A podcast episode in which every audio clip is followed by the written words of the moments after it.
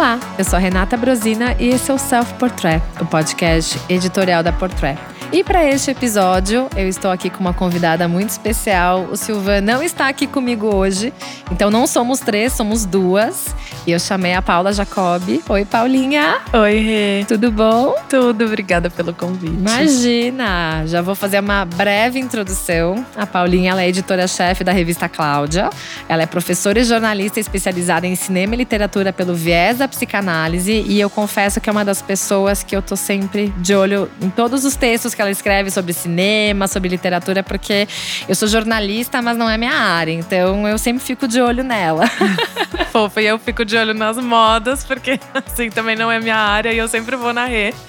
Tá tipo, vendo? A gente o que, que a Renata tá falando de moda, que eu preciso me inteirar do assunto, é ela que eu falo. Ai, que amor. Não, mas a gente se completa, né, Paulinha? Uhum. E pra, é, pra esse episódio, na verdade, eu chamei você, Paulinha, pra gente falar sobre né, um dos grandes diretores que faleceu essa semana, o Godard que é um dos maiores diretores da Novelle Vague, na verdade um dos pioneiros da Novelle Vague. E para contar mais sobre esse essa antiestética que a gente pode falar no cinema, eu trouxe a Paula. Então, Paulinha, com você a palavra. Pode Ai, contar mais. Que honra estar aqui. Obrigada de novo pelo convite. E também por ter essa oportunidade de falar do Godard, que é um dos diretores que eu mais amo, assim, na vida. Acho que foi ele, inclusive, que me fez gostar do cinema, tipo, entender o cinema como uma ferramenta, assim, política, etc. E quando eu comecei a estudar cinema, de fato, eu me apaixonei pela novela vague. Aí que eu fui entender o Truffaut, Agnes Varda, o Eric Romer, enfim. E fiquei completamente obcecada por eles, porque era um grupo de diretores franceses que queriam fazer cinema só que eles não tinham dinheiro. E assim, um breve contexto histórico para os nossos ouvintes.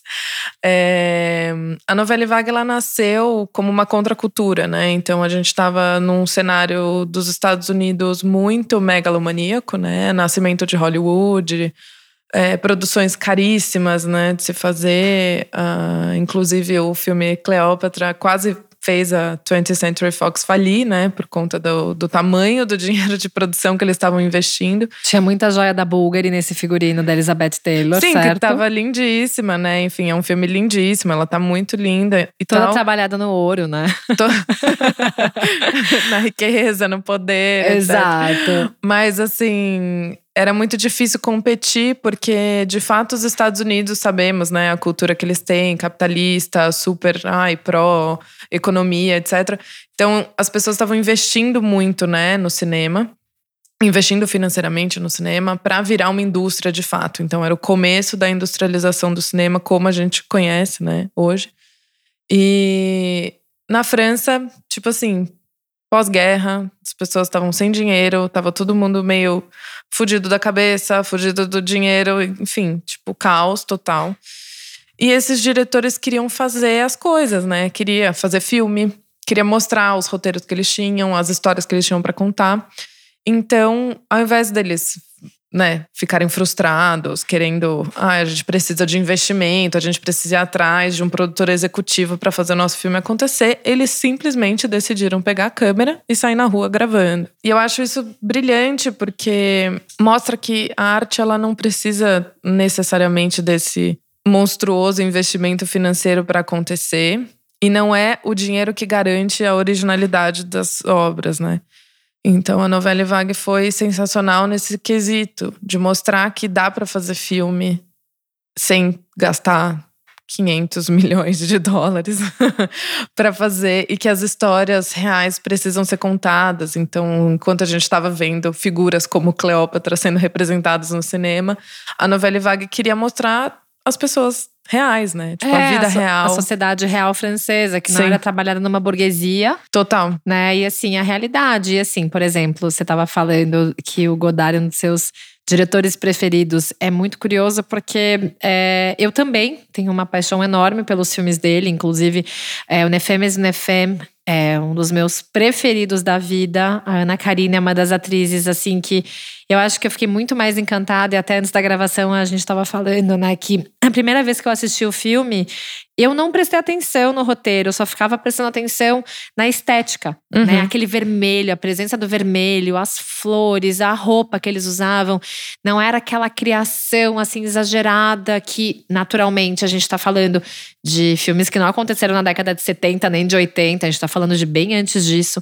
Então, assim, a gente consegue ver que existe muita verdade nesses Super. filmes que foram criados. E muitas das roupas que foram usadas nesses filmes eram dos próprios personagens. Super. Então, assim, os atores, né, levaram. Então, e a gente sabe que ao longo do tempo, os filmes do Godard, eles acabaram trazendo também uma, uma referência de moda muito grande. Então, o próprio filme O Desprezo, que tem a Brigitte Bardot, a roupa, a faixa azul que ela usou no cabelo, a blusa listrada, a roupa, né, que ela usou, a sapatilha, tudo isso virou uma grande referência de estética francesa, né? Então assim, muito diferente do exagero de Hollywood que a gente sabe que, enfim, né, é, trazia muitas marcas. A gente sabe que muitos diretores da Novelle Vague trouxeram maisons francesas para vestirem fazerem seus figurinos, mas ele não gostava de figurinista, né?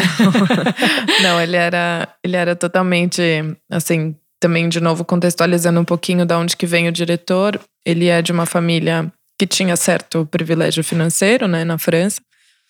E só que ele tinha uma relação muito complicada com os pais e aí ele decidiu se emancipar desse espaço, assim que certamente devia ter ali uma questão emocional, enfim, que aí eu não, não consigo falar, mas a partir desse momento que ele se emancipa desses pais e ele encontra o Truffaut na Cinemateca Francesa, enfim, e aí eles formam esse grupo de diretores. E também gostaria de enfatizar que a Novelle Vague ela é um movimento do cinema, que ela se resume ao tempo e espaço que ela aconteceu. É, mas essa influência invariavelmente tomou conta do cinema francês após a Novelle Vague, então a gente vê vários filmes franceses até hoje que se alimentam dessa estética uh, despretensiosa e tudo mais, só que de outra forma, né? Porque tem uma outra estrutura de fazer filme e tudo mais. E até filmes brasileiros, enfim, a novela Vaga influenciou muito Glauber Rocha, o cinema novo e, tal. Até Caetano é... Veloso falou que influenciou na Tropicália, né? Super, super. Então, assim, o um movimento de fato que aconteceu, só que ele tem uma data de início e uma data de fim, né? Não é que segue existindo, né? Exato. Então, é só para deixar isso claro para os nossos, para as pessoas que estão aqui ouvindo a gente. Mas é, dentro dessa questão familiar, do dinheiro e tudo mais, o Godard sempre quis sair dessa imagem, não sei, essa de soberba, sabe? De ah, eu posso, eu pago, não sei o quê. Então ele queria mostrar que tudo era o mais despretensioso possível. Então os filmes dele não tinha um uma produção de moda, sabe? Assim, uma figurinista que levava vários looks para mostrar para atriz, porque muitas vezes os filmes, se a gente parar para pensar assim, tinha, sei lá, três, quatro looks, né? As, porque passa Repetia num bastante, dia. né? Exato. E, e ele a, conta e a rotina, né? E as histórias, como elas são dentro dessa questão da rotina, elas não estão, tipo, preocupadas as personagens, né? Não estão preocupadas em trocar de roupa, porque elas estão fazendo outras coisas, né? E a gente sabe que no dia a dia a gente não tá preocupado em trocar de roupa. E é muito real isso, uhum, né? Porque sim. não é que tem uma figurinista ali falando, não, calma, agora você vai mudar de cena, você tem que trocar de roupa. Uhum. Então, você... Ou a sua roupa tá amassada. Se a gente olhar assim, você vê os filmes com detalhes, você percebe que às vezes a roupa tá amassada, que tá meio fora do lugar as coisas, porque de fato não tinha dinheiro e não tinha pessoa pra ir ali, né, dar uma ajeitadinha na roupa da pessoa. Daquele retoque, né? Exato. Sim. E assim, é muito curioso, porque se a gente for olhar alguns filmes, por exemplo, O Acossado, que é de 1960, a gente vê aquelas cenas, né, da Jansenberg, que ela tá caminhando no meio dos carros na Champs-Élysées, e aí você fala, tá, mas isso aqui é uma roupa que a gente, a gente claramente vê que não foi produzida. É uma roupa realmente que se encaixa dentro desse contexto. A gente vê também a roupa, né, os, os paletós usados no, pelos homens no filme, tem muito aquela estética do tipo, essa roupa não tá nova, uhum. ela foi usada mesmo.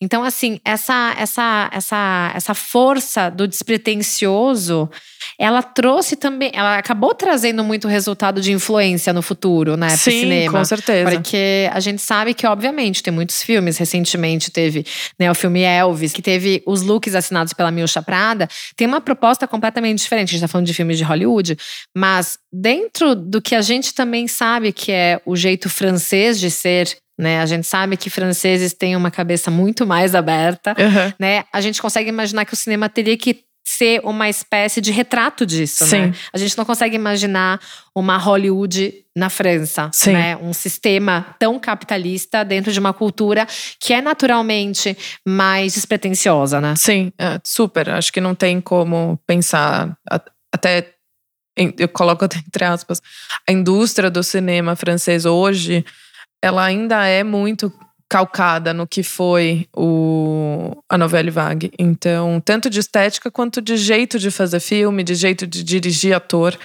Então, os diretores hoje franceses, diretores e diretoras, eles são mais livres, né? É, deixam os atores interpretarem os roteiros. Então é uma conversa que existe, não é tipo, ah, eu entro no set, eu mando em você, sabe? Então tem essa questão da despretensiosidade que é super enaltecida em, nas produções de comédia, até nos dramas, né? Claro que acho que em todo o país tem, a, a, a França tem uma. Algumas produtoras que fazem mais mainstream, colocamos assim, né, francês, mas os filmes que acabam chegando pra gente aqui no Brasil, que são dentro dessa estética cult, entre aspas também, é, elas têm esse, esse, esse DNA da novela vague. E eu acho muito engraçado, porque a gente estava conversando disso antes também, é, como a gente não conhece a vida antes da novela vague, é muito engraçado pensar como assim a novela Vague não existia antes, né? É, então... basicamente isso, porque você pensar que tem algumas atrizes, a gente estava até falando, ah, tudo bem, a Brigitte Bardot pode ter feito um filme ou outro que fosse fora desse ritmo de novela Vague, mas ela ficou conhecida por isso. Sim. Né? A Ana Karina a mesma coisa, a Ana Karina foi casada com o Godard uhum. também. É, o Jean-Paul Belmondo, que fez o filme Nefênios FM, Tipo, assim, você consegue ver que essas. É, até os próprios atores, eles não tinham aquela montação toda. Super. Né? Eles eram aquela coisa meio off-duty, sabe? Tipo, uhum. você via a Brigitte Bardot com aquele cabelo no filme, você via na vida real.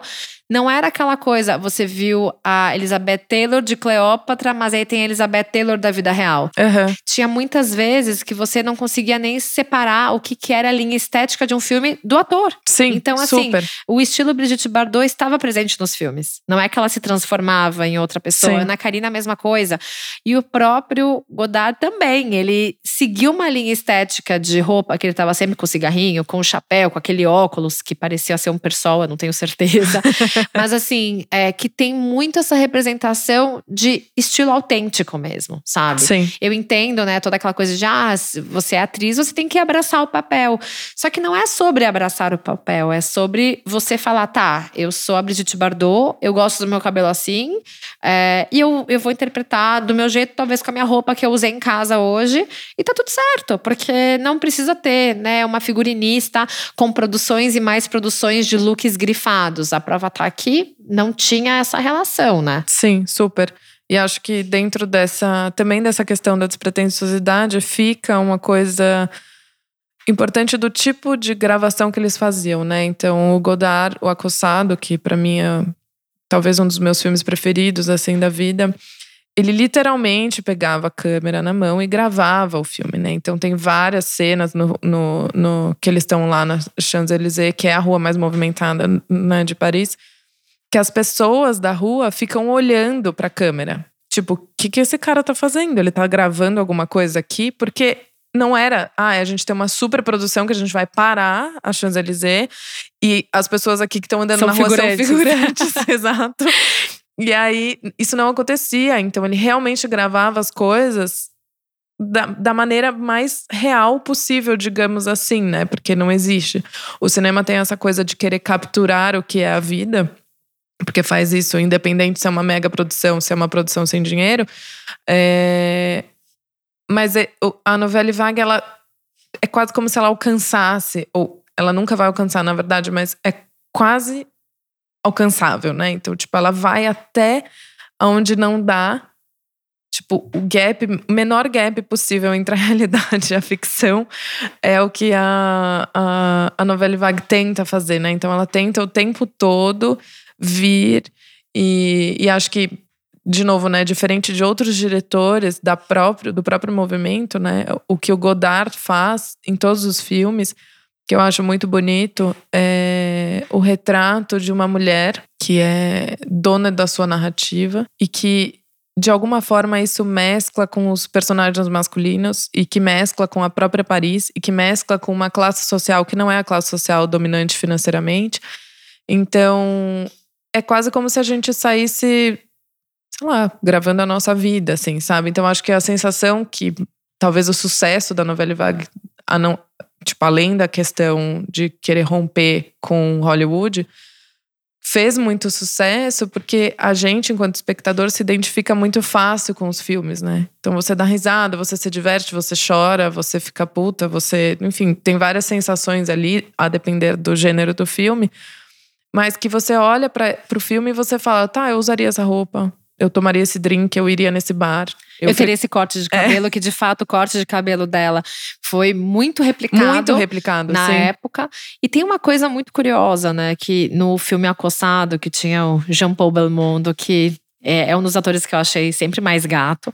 Mas, assim, é, nesse filme, é, essa intimidade, essa informalidade né, do figurino também trouxe algumas cenas da realidade que não eram muito comuns no cinema, né? Então, assim, você vê homens usando cueca no filme. Uhum é, uma mulher usando uma camisola, usando roupas de baixo, tipo, isso não era uma coisa tão comum. E se a gente for olhar os outros filmes do Godard, tem isso. Se uhum. você for olhar cenas íntimas, se você for olhar, não é cenas íntimas de um casal no quarto, é assim, cenas íntimas de um casal tomando, sei lá, café na, na sala, sabe? Sim. Eles estão com roupas que são, assim, é, você consegue entender que são roupas do dia a dia mesmo. Uhum. Não é aquela roupa arrumada de figurino que mesmo que você seja um figurinista que tenha tanta referência da informalidade, às vezes você não consegue trazer essa realidade né, pro, pro filme. Então, assim, você vê como ele tentou expressar o máximo possível do cotidiano da época, né? E também ele trouxe essas cenas de juventude. Então, a própria Jane no filme Acossado, ela tem muito aquela, a roupa de como se vestir em Paris na época. Uhum. Não era a Elizabeth, não é uma crítica, tá? Mas é uma comparação.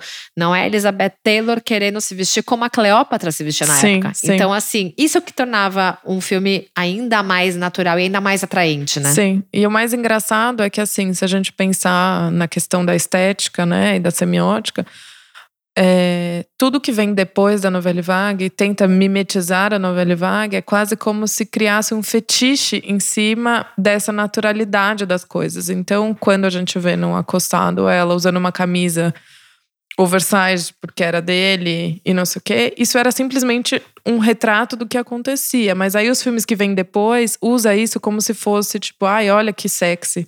Essa mulher com a camisa do boy e de calcinha em casa. E aí existe uma fetichização da mulher francesa a partir da novela vague e não na novela vague, tipo, é uma coisa que vem posterior à novela vague, que é super problemática, né? Então você tenta mimetizar uma coisa, só que com um olhar muito mais industrializado daquela cena, né? Então por Com isso certeza. que a novela Vaga é tão genial, né? Porque ela constrói uma atmosfera tão impecável, tipo a imperfeição perfeita, sabe? Que é tão atraente, que né? é tão atraente, porque é isso, é tipo você quer olhar a pessoa tomando café do jeito que você toma café em casa, você não quer ver a pessoa com delineador gatinho até a, a sobrancelha, né? É, não, é, não é real. E assim, isso, como você falou no início do episódio, até trazendo bastante essa contextualização da novela vague, isso era completamente oposto ao que era feito em Hollywood. Sim. Então, isso tornava ainda mais atraente, porque hoje em dia a gente está acostumado com a internet, a gente está acostumado com outros ritmos de, de, de, aproximação da realidade, da vida do outro. Uhum. Na época, você não tinha isso. Então, não. assim, você ter acesso a isso, você começar a ter uma relação de entender também que assim a cultura francesa ela sempre foi atraente de uma certa forma, porque o francês em si, ele vê a liberdade de uma forma completamente diferente que o americano vê. Sim. E o americano tentando, né, pulverizar o cinema dele com aquela visão completamente plastificada e perfeita. A e romantizada, da... né? Exato. E a busca por aquela perfeição que ainda hoje existe, né? A gente sabe Super. que é aquela coisa. Tem muitos filmes impecáveis, mas ao mesmo tempo tem filmes que são impecáveis e que você fala, isso aqui não retrata uma realidade. Sim.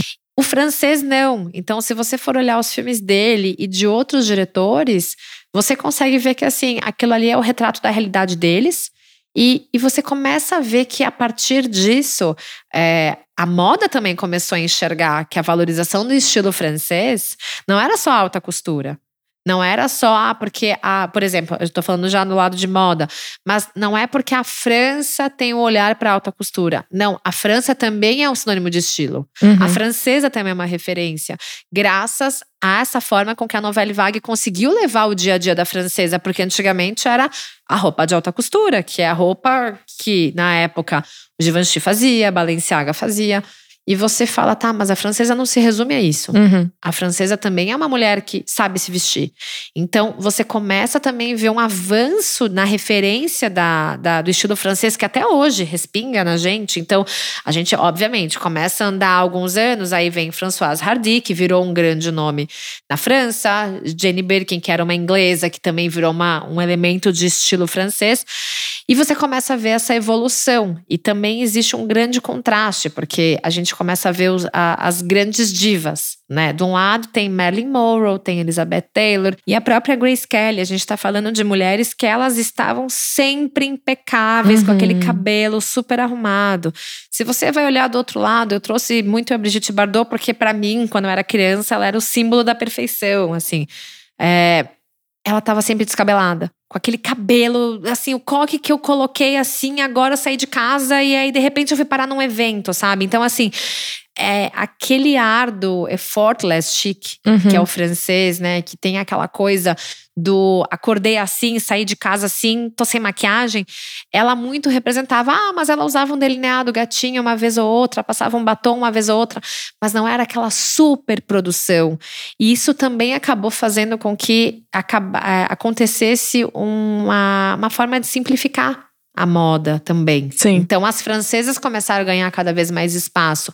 Então deixou de ser Hollywood o centro da moda também no nível de a referência de estilo que a mulher contemporânea da época tinha que seguir, sabe? Total, acho que tem um, um é isso, né? A gente brinca. Se você fecha o olho você pensa nos filmes do Godard, você sempre vai ver um pullover vermelho, uma saia é, retinha, né, curta, ou uma calça cigarrete e uma blusinha listrada. Sempre uma um cigarro com algum personagem, isso aí é fato Um olho gatinho, que é tipo o mínimo da maquiagem que existe nos filmes, né, nas personagens femininas.